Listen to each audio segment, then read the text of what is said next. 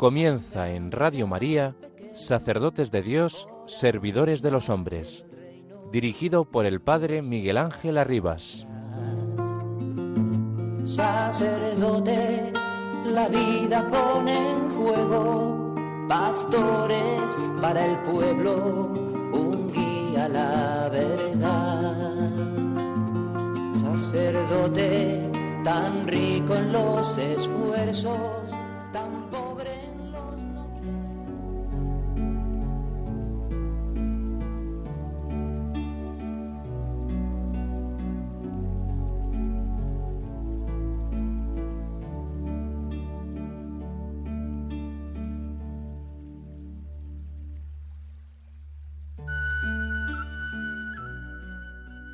El rezo diario del Santo Rosario es una señal de santidad, de honor, de mérito y de virtud. Si el precio de la devoción ha de medirse por la grandeza de las partes que la forman y la eficacia con que dirige el fin que pretende, sin temor a rebajar otras devociones de la Iglesia, me atrevo a decir que ninguna excede a la del Santo Rosario compuesto en sus partes principales de la oración dominical o Padre Nuestro y de la salutación angélica, ¿qué oraciones pueden hallarse más grandes, más misteriosas y más del agrado de Dios? Y el Hijo fiel de María, que se consagra en esta santa devoción, no solamente honra a tan benigna Madre y a su Santísimo Hijo, sino que también va aumentando cada día el tesoro de sus méritos y virtudes, que le han de hacer lugar en la morada de los justos. El Santo Rosario no solamente es una oración vocal, también debe ir acompañada de la meditación de cada uno de los misterios y rezarlo siempre con humildad y confianza.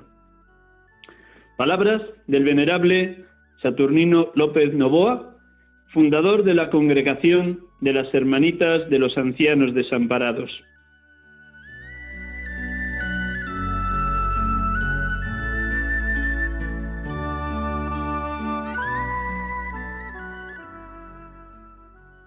Estamos con ustedes en Radio María, en el programa habitual de la tarde de los domingos de 6 a 7. Sacerdotes de Dios, servidores de los hombres. En este domingo vigésimo séptimo del tiempo ordinario, 8 de octubre 2023. Les hablo en directo desde la Casa de Espiritualidad o de Retiro que tienen las hermanitas de los ancianos desamparados a las afueras de Córdoba, acompañando un grupo de 25 hermanitas que están realizando sus ejercicios espirituales.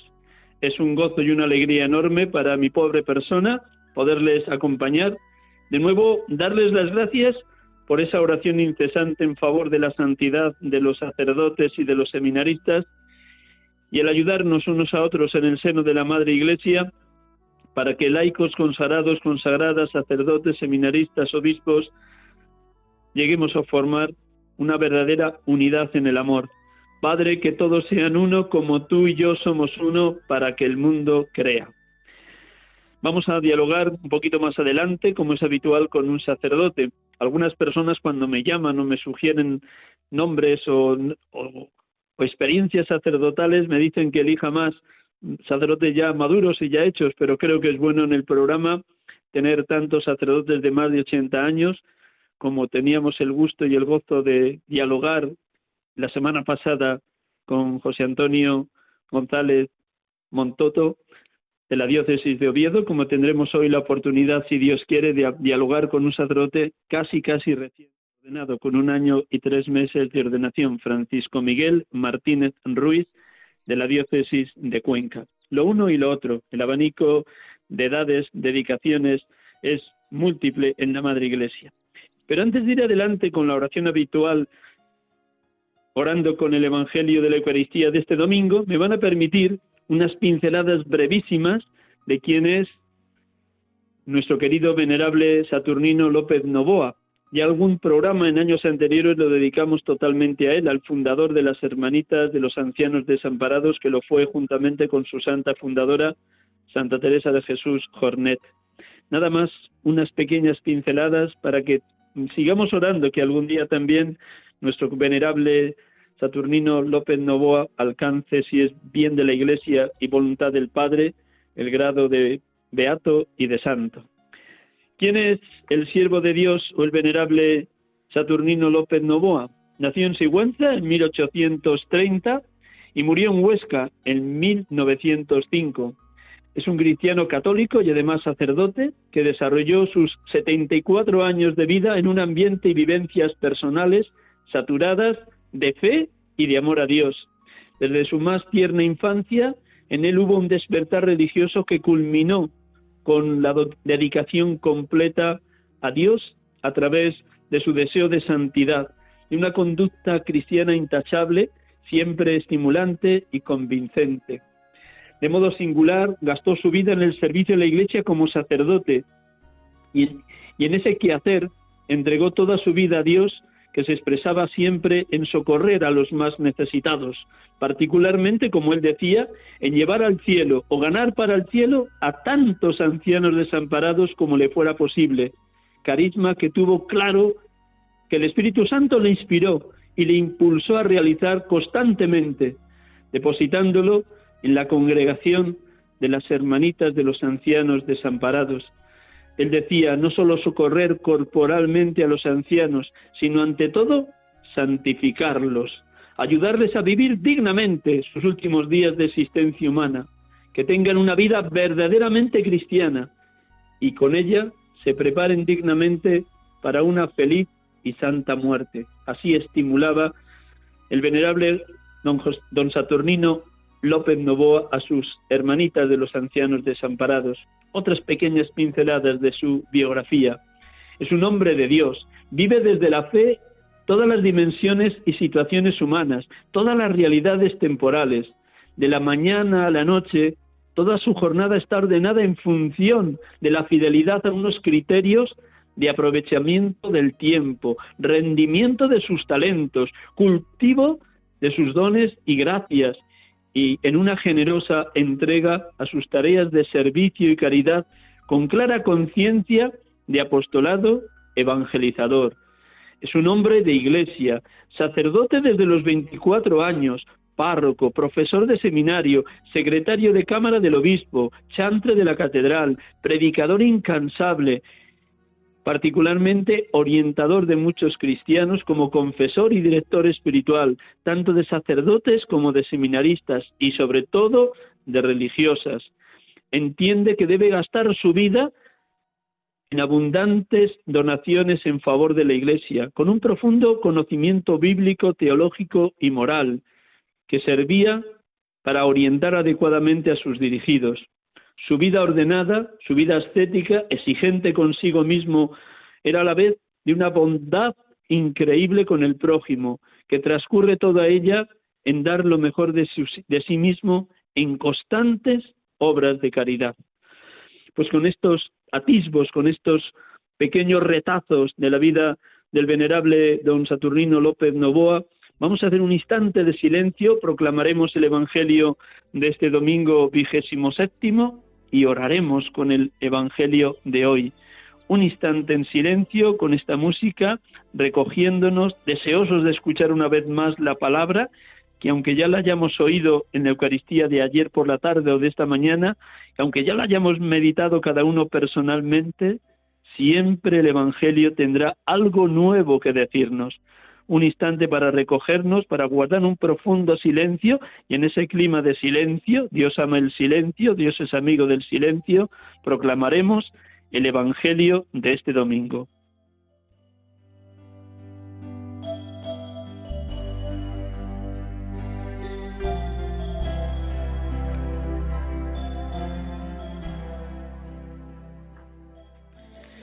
Del Evangelio según San Mateo. En aquel tiempo dijo Jesús a los sumos sacerdotes y a los ancianos del pueblo, escuchad otra parábola. Había un propietario que plantó una viña, la rodeó con una cerca, cavó en ella un lagar, construyó una torre, la arrendó a unos labradores y se marchó lejos.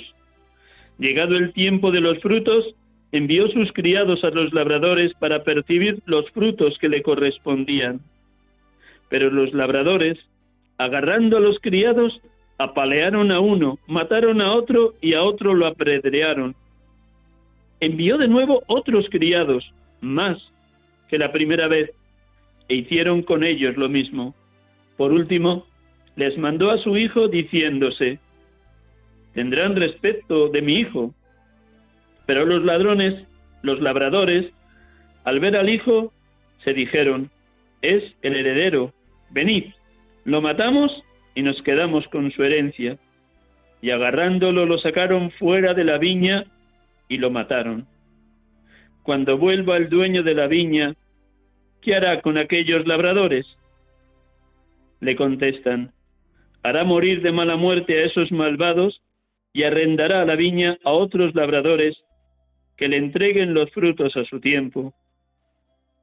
Y Jesús les dice, ¿no habéis leído nunca en la escritura, la piedra que desecharon los arquitectos es ahora la piedra angular? ¿Es el Señor quien lo ha hecho? ¿Ha sido un milagro patente? Por eso os digo que os, quitará a vosotros el reino de Dios y se dará a un pueblo que produzca sus frutos.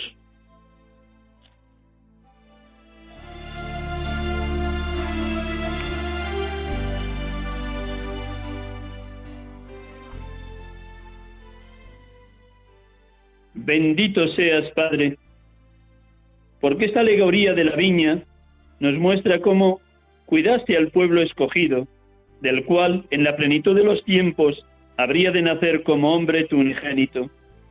Cómo sacaste a Israel de Egipto, cómo la condujiste a la tierra prometida, cómo la plantaste en fértil collado, cómo quitaste las piedras de los falsos dioses vecinos y le concediste las buenas cepas de los diez mandamientos, de la alianza del amor. Tú, Dios mío, esperabas que tu viña, este pueblo elegido, diese uvas y te dio agrazones. Esperabas fidelidad y recibiste sangre derramada y culto vacío e idolátrico. Esa viña, Señor Dios mío, era la casa de Israel, pero en esa viña siempre, siempre quedó un pequeño resto fiel del que nació tu Hijo, el Mesías, María y José, Isabel y Zacarías, los ancianos Simeón y Ana, que aguardaban la salvación en el templo. Bendito seas, Jesucristo, porque en esta parábola de los viñadores homicidas, tú eres el hijo enviado por el dueño de la viña, el hijo al que querían arrebatar la herencia los labradores, labradores ciegos y asesinos. ¿Cómo nos anunciabas con esta parábola tu pasión y muerte? Como tú, que eres capaz de todo, eres el único capaz de dar fruto abundante a su tiempo como eres el grano de trigo que cae en tierra y muere para dar la cosecha más abundante de la historia de la humanidad, la multitud de hijos de Dios por el bautismo. Como tú viniste a tu casa, a tu pueblo, a los tuyos, y los tuyos no te recibieron. Como eres la piedra angular en el edificio de la iglesia, de la nueva viña del Señor, eres la piedra desechada por los arquitectos, por los viñadores homicidas, por los sumos sacerdotes y ancianos del pueblo que te condenaron a muerte.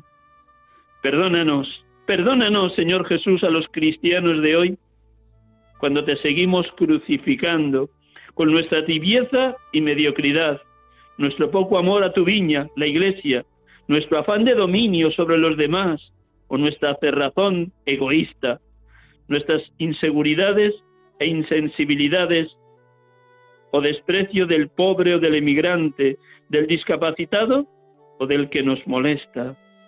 Perdón, Señor, perdón por las veces que seguimos crucificándote con nuestro pecado. Bendito seas, Espíritu Santo, por zarandearnos cuando sentimos la tentación de buscar nuestro propio interés en la comunidad cristiana y no buscamos el bien común y la unidad de la Iglesia. Bendito seas, consolador divino, por acrecentar en nosotros, en nuestros corazones, tus dones y tus frutos, la paz y la alegría que vienen de ti. Y tú sigues alentando, oh Espíritu Santo, todo lo verdadero, noble, justo, puro, amable, laudable, todo lo que es virtud y mérito, todo aquello que ya sembraste en nosotros desde el bautismo.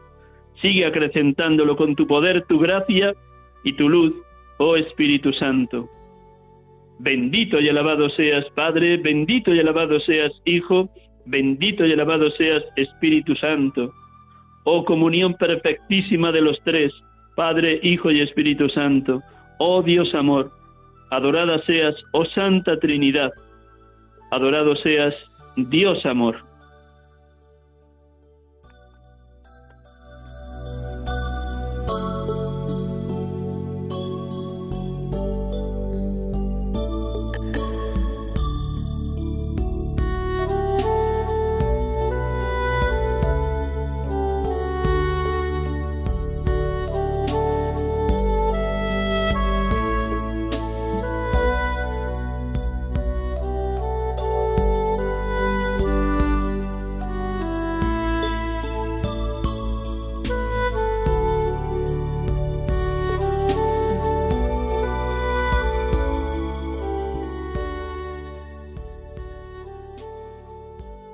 Hermanos y hermanas de Radio María, muchas gracias por su escucha, por su atención.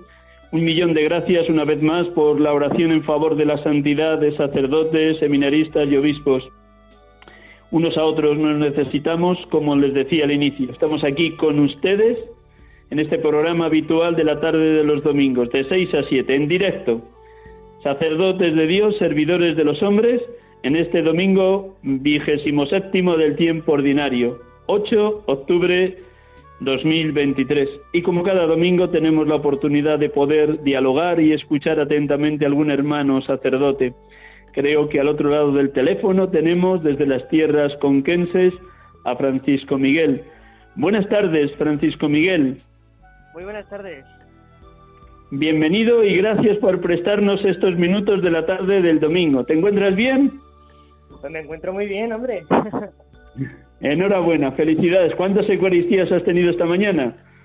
Pues esta mañana he tenido tres. Y tienes ahora a las 7 de la tarde una cuarta. Tengo una cuarta, sí. Madre del amor hermoso. Qué trabajador, qué trabajador, un hermano joven.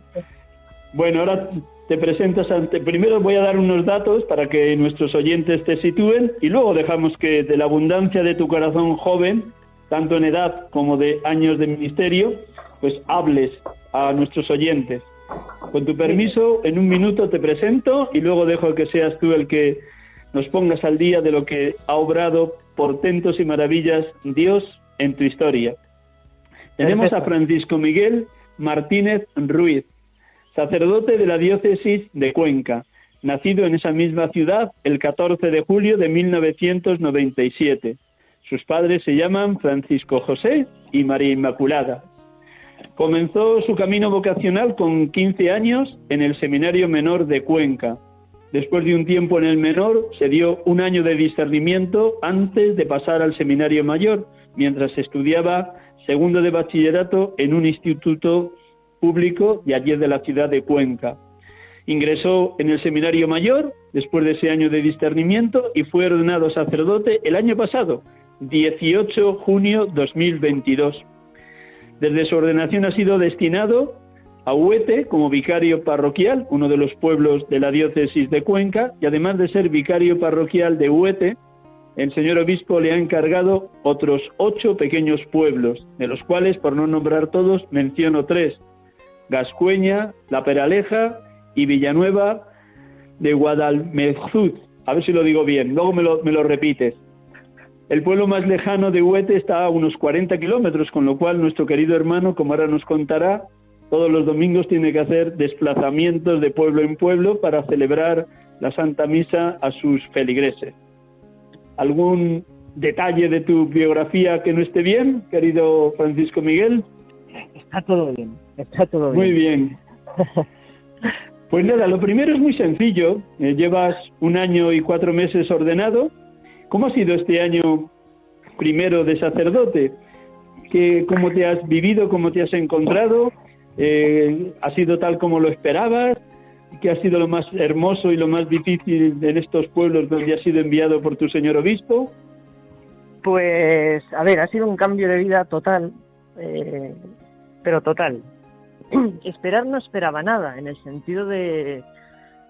Esperaba pues lo que el Señor quisiera. No, no tenía ni expectativas ni de... En cuanto al destino pastoral, que muchas veces uno se imagina, uno puede caer en la tentación de imaginar y que la vuelta y la, y la cabeza de muchas vueltas. Pero no, yo donde, donde don José María, el obispo, me necesitase, y, aquí estoy, en pues unos pueblos que son pues España profunda, la verdad. Y en este año y cuatro meses, pues la verdad es que contento, no puedo decir que no, contento, con ilusión, con alegría, sabiendo que sabiendo que estoy haciendo la voluntad del Señor, lo cual me da mucha paz, me da mucha alegría, estoy cumpliendo el sentido de mi vida, porque estoy cumpliendo la voluntad del Señor, creo, lo espero así, y, ya está, feliz, o sea, feliz, sencillamente feliz.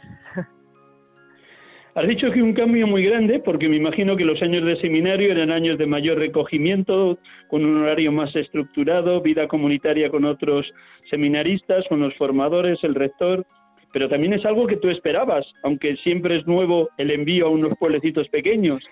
Claro, eh, una cosa una cosa es saberlo, una cosa es saber pues que no es lo mismo la vida de seminario que la vida de sacerdote.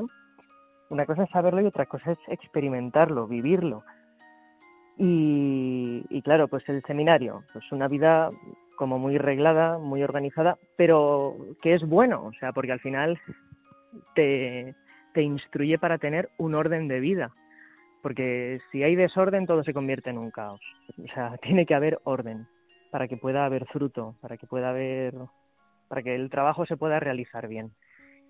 Y bueno, cuando uno ya es sacerdote, pues ya no hay nadie que te diga tienes que hacer esto, tienes que hacer lo otro. Cuando ya eres sacerdote ya no hay nadie, digamos, que te esté como vigilando o poniéndote nota, ¿no? O sea, ya mm, eres tú, eres tú que, que no puedes desordenarte. Tienes que tener un orden porque tienes que responderle en primer lugar al Señor, pero luego también tienes un compromiso con, con la gente, con las personas, tanto con los que van a la iglesia como con los que no, porque al final el sacerdote es sacerdote de todas las personas del pueblo y tiene que haber un orden. Cuéntanos a nuestros oyentes cómo fueron un día normal de esos meses así más oscuros, más de invierno, como pueden ser febrero o marzo de este año, que ha sido tu primer invierno en tierras de Cuenca, en pueblos mm. ¿Cómo fue un día normal, de lunes a viernes? Luego nos cuentas cómo han transcurrido los domingos, pero primero de pues lunes a viernes, ¿cuál era el pues, horario mm, normal? Pues, uy, el horario normal, pues no lo sé. Realmente no lo sé porque cada día, ciertamente, eh, surge, surge algo siempre surge algo, siempre hay... Y, en esas cosas que surgen, que te aparecen, tiene que haber un orden, un, un, horario más o menos que hay que cumplir. Pero bueno, lo primero de todo, sea verano, sea invierno, lo primero de todo, rezar. Ponerse uno en presencia del Señor, entregarle la propia vida, decirle sí cada día, entregarle pues a esas personas a esas ovejitas que el Señor ha querido que cuide, o, al menos que las intento cuidar. Y luego ya, pues, cada día una aventura distinta. No sé si aventura o desventura, pero cada día una cuestión distinta. En invierno, sobre todo, a lo que he dedicado tiempo ha sido más a, pues a temas de administración parroquial, porque luego es cierto que las parroquias llevan pues mucho tema de administración. Luego como son pueblecitos muy pequeños, de gente muy envejecida, pues las iglesias no las puede no las pueden cuidar mucho la gente pues la gente joven, la gente que tiene pues como más fuerzas o más energías y pues hay que hay que cuidar que la iglesia esté limpia, hay que cuidar que la iglesia no tenga goteras, hay que cuidar pues es todo como más administración, más mantenimiento pero también en el invierno pues ir a visitar a esas personas que están solas. Sobre todo el invierno eh, se, ve, se ve así como, triste, pero en los pueblos de la España profunda, que son pequeñitos y donde no hay nada, donde ya lo único que que queda es la iglesia, hay como un ambiente en invierno así como de tristeza, de desilusión, de como todo un poco desesperanzador. Y es hermoso que el sacerdote al menos esté ahí, que el sacerdote vaya, que el sacerdote como que se interesa un poco y bueno, ya es también, pues eso, esa soledad que puede experimentar la gente que no sale de casa se rompe, esa soledad desaparece y bueno, para la gente, sobre todo para la gente que tiene fe, es una alegría que el sacerdote pise la casa, que el sacerdote se interese por ellos. Pero luego también en los pueblos la gente es muy buena y, y ver que el sacerdote se interesa, que la gente vea que el sacerdote se interesa por ellos es, no sé, les, les, les alegra el corazón. Y también les rompe muchos esquemas o muchos esquemas o tópicos que la gente que la gente puede hacerse. En invierno, pues igual que en el verano, surgen muchas cosas. Pero bueno, principalmente, eh, pues es eso. Sobre todo en el invierno, ir a las casas de la gente. Sobre todo eso.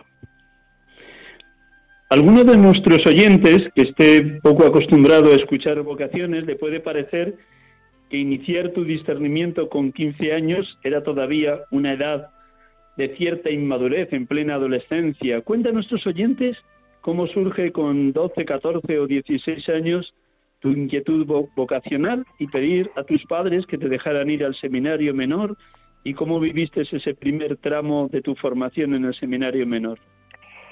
Bueno, a ver, la, vocación es una cosa que no es que aparezca un día y, bueno, creo, por lo menos mi vocación no aparece en un día así de la noche a la mañana y ya está y es que sea una cosa clara. Es una cuestión, un tema que, que se reza todos los días, que evoluciona y que se va discerniendo según van pasando los meses y según van pasando los años.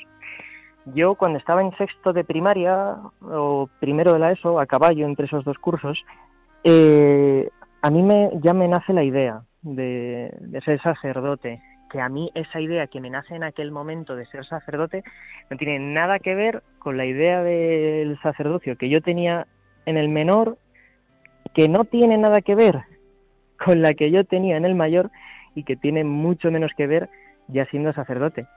Digamos que la, la vocación va como madurando, es un discernimiento que va madurando.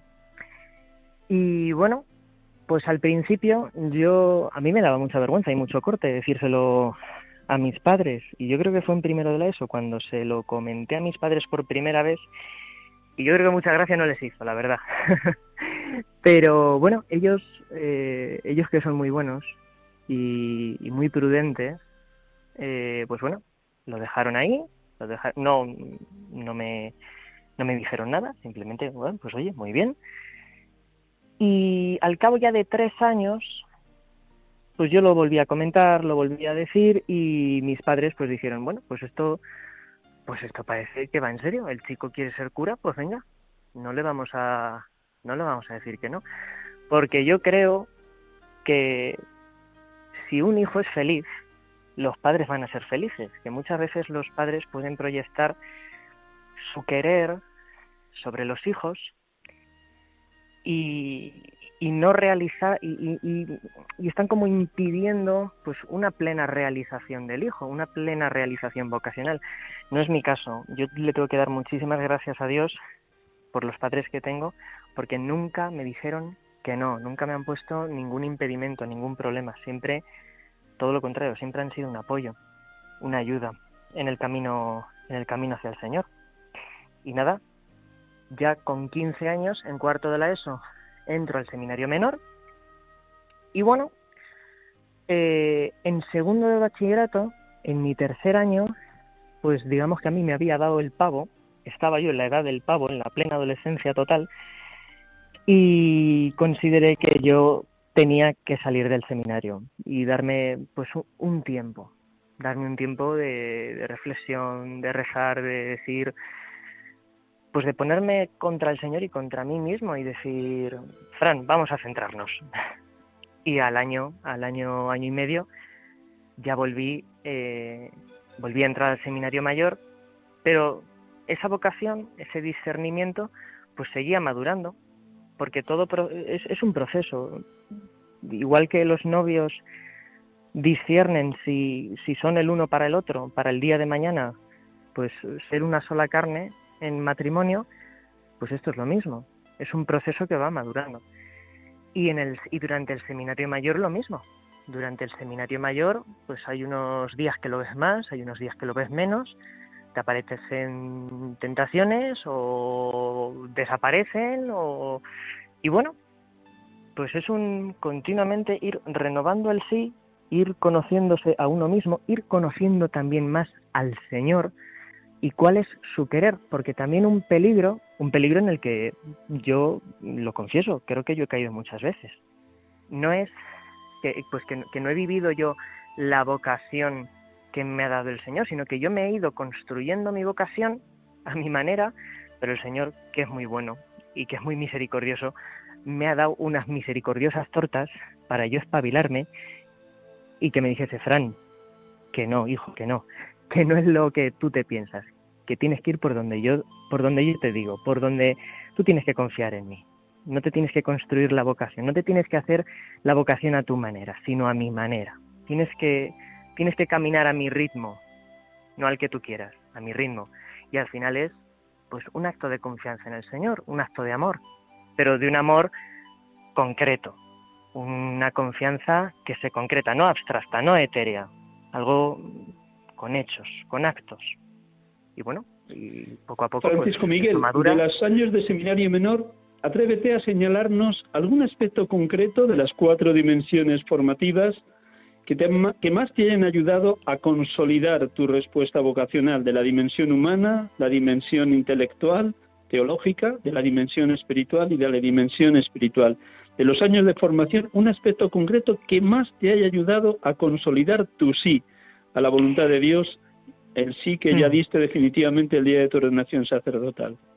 Pues yo creo que son todos, son todos, pero mm, pues pongo un acento en, la dimensión espiritual. Si no hay trato con el Señor, si no hay trato, un trato con el Señor diario, realmente no conoces cuál es el querer de Dios, pero porque sencillamente no conoces a Dios. Tú conoces a una persona cuando pasas tiempo con ella, cuando le preguntas, cuando, cuando te interesas por lo que es, por lo que a esa persona le gusta, por lo que a esa persona quiere, por lo que esa persona ama. Y Dios es persona. Dios es personal. Y hay que pasar tiempo con el Señor para saber qué es lo que quiere, qué es lo que ama, qué es lo que desea de mí. Yo pondría el acento en la dimensión espiritual para, sí, como, como un mantener el trato con el Señor, un, sí, un trato diario, un trato diario. No vale cuando me apetece, no vale cuando lo siento, no vale cuando no tengo otra cosa mejor que hacer. Al Señor no se le pueden dar los restos. Al Señor, Dios no es un perro. A Dios hay que ponerlo en, primer lugar. Hacías eco de lo que dice Santa Teresa de Jesús, cuya fiesta celebraremos, es domingo y no se podrá celebrar así como otras veces. Santa Teresa de Jesús, orar es tratar de amistad estando muchas veces a solas con quien sabemos nos amas. ¿Tú has experimentado eso en los años de seminarista? Sí, sí, totalmente, totalmente. O sea, yo, mm, yo bajaba a la capilla a las seis y media creo que era. Ya no me acuerdo si era seis y media o de la mañana o así. A rezar y... porque la misa creo que la teníamos a las siete y cuarto. Y pues a las seis y media, pues te puedes imaginar que muy despierto no estaba. y muchas veces, pues uno baja a capilla, pues con sueño, y en la capilla delante del Señor, pues alguna que otra cabezada, pues uno puede dar.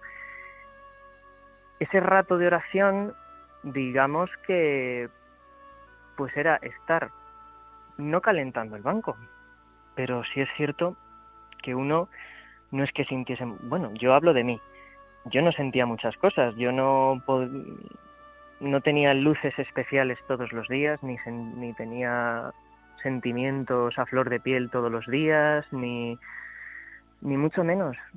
Simplemente sabía que ahí estaba el Señor y yo estaba con Él, delante de Él y, y ya está. O sea, estar con Él, pasar tiempo con Él, perder el tiempo con el Señor, que es ganarlo realmente.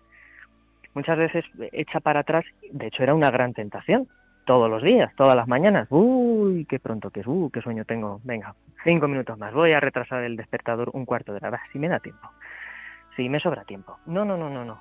O sea, es, es importante dedicarle tiempo al Señor. Aunque, porque no es estéril, no es estéril. Porque puede terminar el rato de oración, el rato de meditación y decir, bueno, ¿y qué he sacado de provecho? ¿no? Es que no, no tienes que sacar digamos, no es que te hayas tenido que dar cuenta de, qué ha ocurrido durante la oración, porque a lo mejor dices, bueno, pues yo estaba ahí unos minutos, un cuarto de hora, una media hora delante del sagrario, parece que no he nada, bueno, pero eh, en el plano sobrenatural ahí han ocurrido muchas cosas. Lo principal es tener abierta la vida, tener abierto el corazón, dejarle al Señor que entre, dejarle al Señor que te reviente, que te transforme, que te convierta, que te conquiste con su amor y ya está. Y es pues realmente, como decía Santa Teresa, tratar de amistad. Cuando tú estás con la persona a la que quieres, cuando estás con la persona a la que amas, cuando estás con un amigo, no tienes por qué estar hablando todo el rato, ni tienes por qué estar haciendo cosas continuamente. Simplemente estás y estás, y cuando estás con la persona a la que quieres, estás bien y puedes estar unos cuantos minutos en silencio que estás bien, estás cómodo. ¿Por qué? Pues porque estás con, con el amigo, con la persona más amada. ¿Cómo viviste la ordenación? Posiblemente también alguna conversación o diálogo o encuentro con tu señor obispo en los días previos a la ordenación, ese encuentro con el obispo, la ordenación y la primera misa. Lo que más destacaría es que te ha quedado como un recuerdo imborrable y que posiblemente ese recuerdo imborrable te dure hasta el final de tu vida. Pues pues la conversación con el obispo yo no me acuerdo, la verdad. Yo sé que me estuvo hablando un rato, pero yo no me acuerdo de nada. en la, yo recuerdo, lo que sí recuerdo es tanto la ordenación de diácono como la ordenación sacerdotal, vivirlo con mucha paz, que es lo, es lo que es lo que más me sorprendió, de las cosas que más me sorprendió a mí. No estaba, yo me imaginaba que iba a estar muy nervioso, que no iba a pegar ojo, que no iba a dormir nada, que, iba a estar, pues eso, muy nervioso, pero tuve mucha paz, mucha paz los días anteriores, mucha paz eh, la víspera, mucha paz durante la noche y durante la celebración no estaba nervioso, no estaba, ¿no? Tenía paz, o sea, sabiendo que el Señor me tomaba para Él y, y yo tan feliz y tan contento, pues ya está, si el Señor me quiere para Él, pues yo para Él. Y luego la, una cosa que también me sorprendió mucho es pues en, en mi primera misa, en mi cante de misa, eh, pues prediqué y luego hubo personas que se acercaron y, y me dijeron, Fran, muchas gracias, yo, eh, eh, yo esto era lo que necesitaba escuchar en este momento en este instante porque me pasa esto y otra persona se acercaba y me decía eh, gracias porque esto era lo que el Señor me quería decir. O sea, yo ahí entendí que cuando el sacerdote predica es importante es importante que el sacerdote se deje tomar por el Espíritu Santo porque es el Señor el que habla. Dios habla a través del sacerdote. A veces puede ser más divertido, puede ser más aburrido, puede ser más monótono, puede ser más interesante, puede ser más corto, más largo. Pero si el sacerdote está abierto a la acción del Espíritu y la persona que está escuchando está abierta a, la, a lo que el Señor le quiera decir, es que el Señor habla. Y a mí, yo, yo es que lo experimenté en mis propias carnes. O sea que muy bien, muy contento por eso.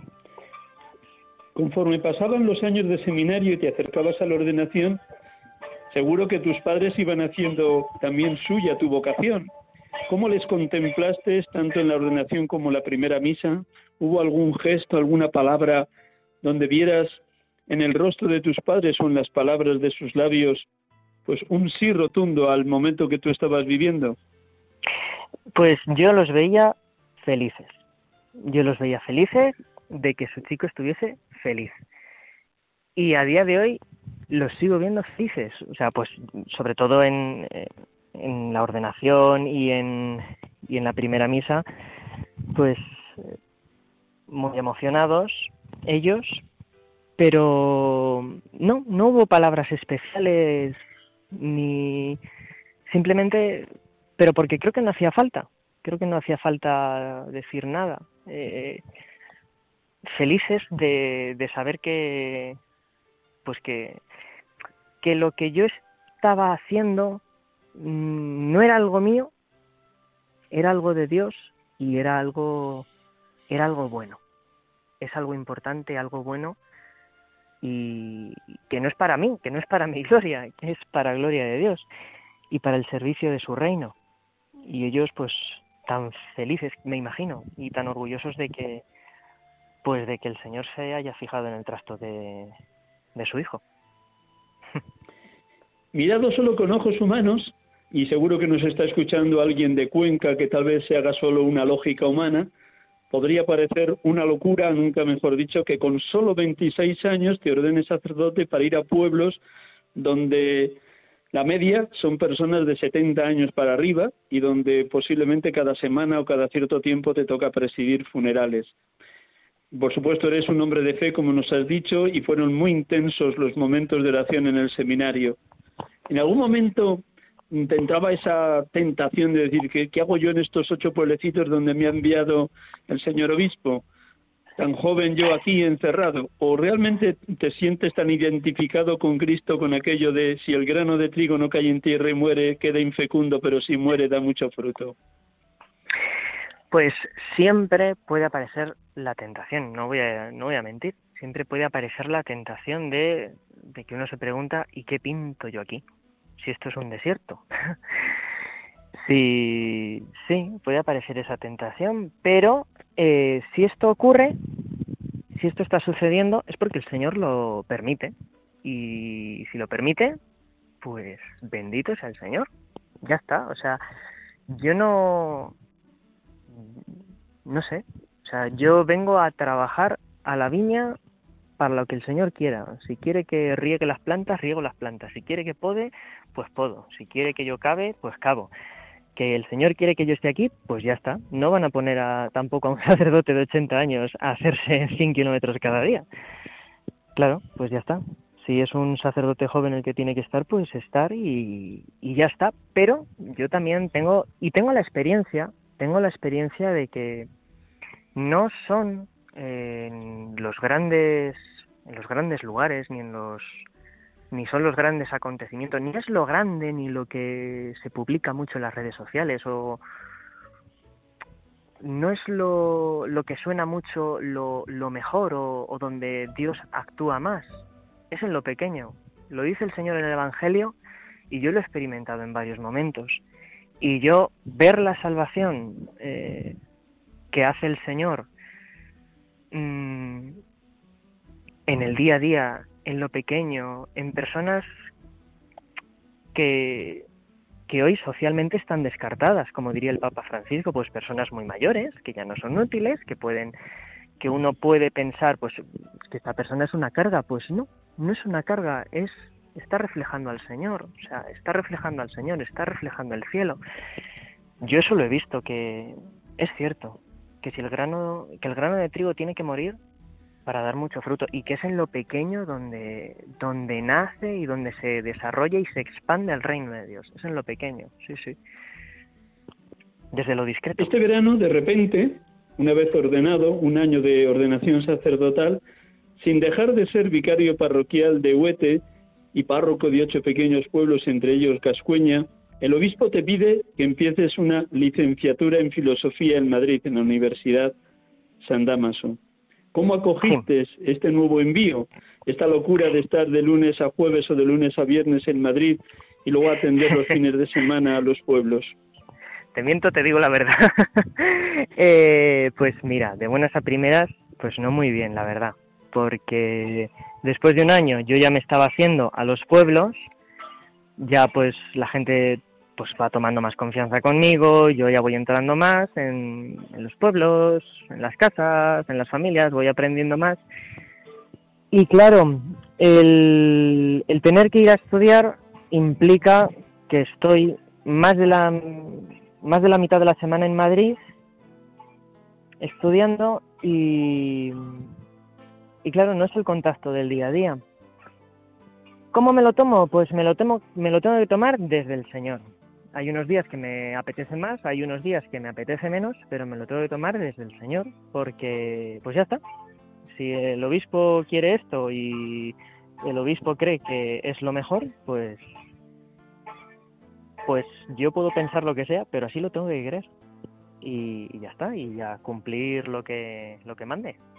Que para eso es lo ¿Y cómo has vivido esta primera semana allí con tus nuevos compañeros pues como un, pues yo como un queriendo estudiar filosofía. Pues yo como un niño en el cole, yo esta ha sido mi primera semana de adaptación, porque yo soy de Cuenca eh, y estoy de sacerdote en la España profunda y paso de la España profunda a la capital de España. O sea, para empezar ya el, el cambio humanamente hablando es, es drástico. Pero bueno, luego en la universidad muy bien, o sea, pues presentándome las asignaturas. La filosofía a mí me gustó en el seminario, por tanto, pues mm, lo acojo también con ilusión y con ganas también. Y, y bueno, de momento todo lo que me han dicho en filosofía pues me, me atrae, me resulta atrayente, o sea que, que bien, lo encaro con, con ilusión. Y luego también pues es muy enriquecedor conocer a seminaristas de del Seminario de Madrid, conocer a sacerdotes de otras diócesis, compañeros de clase, o sea que muy bien. Luego también ha sido una sorpresa ver a, hermanas esclavas carmelitas de la Sagrada Familia, que con las que algunas coincidí en Cuenca en la pastoral, que para mí ha sido pues una alegría volverlas a ver, que están allí también estudiando, o sea que bien, bien, muy bien. Cuéntanos dónde estás ahora, descríbenos un poquito el pueblo, porque ya has celebrado esta mañana tres Eucaristías y ahora dentro mm. de diez minutos te vamos a, vamos a terminar para que no te agobies. ¿Cómo es el pueblo? ¿Cómo se llama el pueblo donde estás? Y descríbenoslo, aunque sea brevísimamente, Francisco Miguel. Brevísimamente. Yo ahora mismo estoy en Villarejo del Espartal. Eh, la iglesia, pues es una iglesia preciosa, pero es una iglesia que se cae a pedazos, como muchas iglesias de la España profunda. Pero bueno, y pero bueno, aquí se mantiene o la intentamos mantener. Y luego, pues la gente, eh, la gente es buena, o sea, la gente es buena. Y yo no soy buen sacerdote y a mí me han acogido muy bien, o sea que si ya llego a ser buen sacerdote no me quiero imaginar. La gente es sencilla, la gente es buena, Mm, se preocupa por su iglesia, se preocupa por, por el sacerdote. Veo que también se preocupan los unos de los otros. Luego siempre hay pues, típicos problemas de pueblos, de típicas rencillas, pero, pero en general la gente en general la gente se quiere y se quiere y se siente se siente familia del mismo pueblo y, y eso pues quien pisa la iglesia yo creo que tienen más facilidad para más facilidad para vivirlo, el, el sentirse los unos responsables de los otros como hermanos que son en la fe. Una última palabra y muchísimas gracias por prestarnos este tiempo de la tarde a estas alturas, después de tres Eucaristías esta mañana, podría parecer oh, qué cansino esta cuarta Eucaristía, y sin embargo, por lo que has contado, ha debido ser lo habitual de todos los domingos desde que te ordenaste sacerdote. ¿Has intentado vivir cada Eucaristía como si fuera la primera? Pues ese es lo que intento, por supuesto. De hecho, bueno, en las sacristías yo me encontré el, este típico cuadro de sacerdote de Jesucristo, celebra esta Eucaristía como si fuera tu primera misa, tu última misa, tu única misa. Cuando uno está cansado, pues eh, cansado de conducir o cansado por, pues ya está, humanamente, ya está. Es cierto que la tercera misa puede hacerse como un poco pesada porque tienes que volver a predicar, tienes que volver a decir lo mismo, mismas oraciones que a veces se te traba la lengua ya, pero no, porque es llevar, o sea, humanamente puede ser cansado, pero hay que hacer ese esfuerzo porque, en primer lugar, yo vuelvo a recibir al Señor. El Señor me vuelve a dar el regalo de celebrar la misa. Eso en primer lugar. Y luego, en segundo lugar, la gente, la gente se merece que su sacerdote esté, pues, como si fuese la primera, la última y la única misa que celebrase. O sea, se merece tener al sacerdote al 100%. Necesita tener al sacerdote al 100% y ya está. En primer lugar, yo voy a recibir al Señor y en segundo lugar, voy a llevar al Señor a los demás. Por tanto, yo no puedo estar diciendo, pues que estoy muy cansado, ¿sabéis? Que no me apetece. No, todo lo contrario. Con mayor intensidad, con mayor ilusión, con mayor alegría. Muy bien, te dejamos para que puedas preparar esta última Eucaristía, la cuarta de este domingo, y me permites antes de despedirte que recuerde quién eres, para los oyentes de Radio María que se hayan unido a nuestro programa ya iniciada nuestra conversación. Hermanos y hermanas de Radio María, en este programa Sacerdotes de Dios, Servidores de los Hombres, hemos tenido la dicha de poder dialogar con Francisco Miguel Martínez Ruiz, sacerdote de la diócesis de Cuenca, 26 años, ordenado el pasado año, 18 de junio de 2022, destinado en Huete como vicario parroquial y en ocho pequeños pueblos, entre ellos Gascueña. Le damos las gracias a Dios por su testimonio, su alegría, su entusiasmo, sus ganas de dar lo mejor en esta España profunda, como él la ha llamado varias veces, de su tierra conquense. Francisco Miguel, muchísimas gracias. Muchas gracias a vosotros. Pues que, Dios te colme de bienes, que sea un año muy fecundo también en la licenciatura de filosofía. Muy bien, muchas gracias. Dios te bendiga, gracias, gracias Fran. Un abrazo muy fuerte. Hasta luego. Nos veremos algún día en Madrid, si Dios quiere. Muy bien. Si Dios quiere. Hasta luego. Gracias. Hermanos y hermanas, pues estamos ya a punto de terminar este programa, como habitualmente lo hacemos, también con una oración, en esta tarde de una manera muy sencilla, para que todos ustedes, que sé que lo hacen a diario, se unan a mi oración que va a ser pidiendo por la santidad de los sacerdotes. Es como una especie de Padre nuestro vocacional y en cada una de las frases mm, propias del Padre Nuestro terminamos siempre diciendo que ustedes pueden ir rezándolo según me escuchan, danos sacerdotes santos, danos sacerdotes santos. Yo les pido que según yo voy rezando, también ustedes lo hagan y lo pidan de corazón, danos sacerdotes santos. Un momento brevísimo de música y terminamos con esta oración.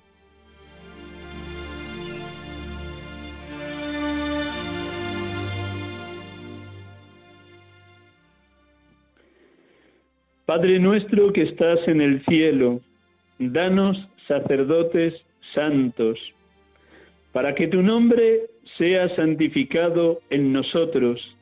Danos sacerdotes santos, para que tu reino se haga cada vez más presente en nosotros.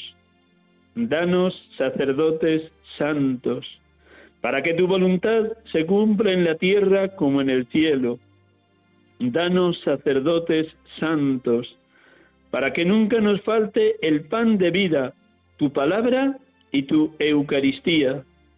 Danos sacerdotes santos, para que sigas perdonando nuestros pecados.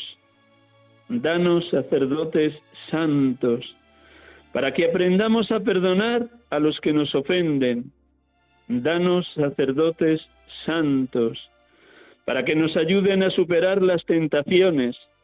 Danos sacerdotes santos y líbranos de todo mal.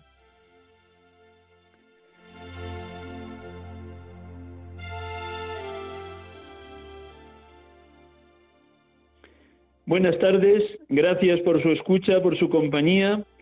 Que Dios les colme de bienes, que terminen muy bien este domingo que recen intensamente por la santidad de los sacerdotes como acabamos de orar. Feliz semana y hasta el próximo domingo si Dios quiere. La bendición de Dios Todopoderoso, Padre, Hijo y Espíritu Santo, descienda sobre vosotros. Dios os bendiga, hermanos. Hasta el próximo domingo.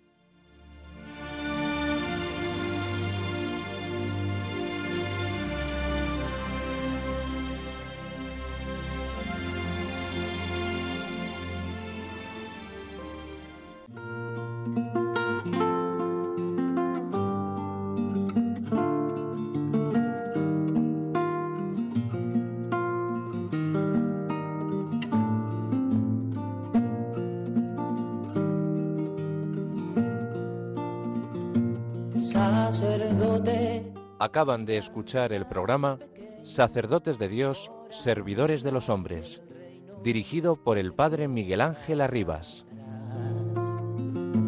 Sacerdote, la vida pone en juego, pastores para el pueblo, un guía a la verdad. Sacerdote, tan rico en los esfuerzos, tan pobre en los no quiero, pues quiere siempre ahora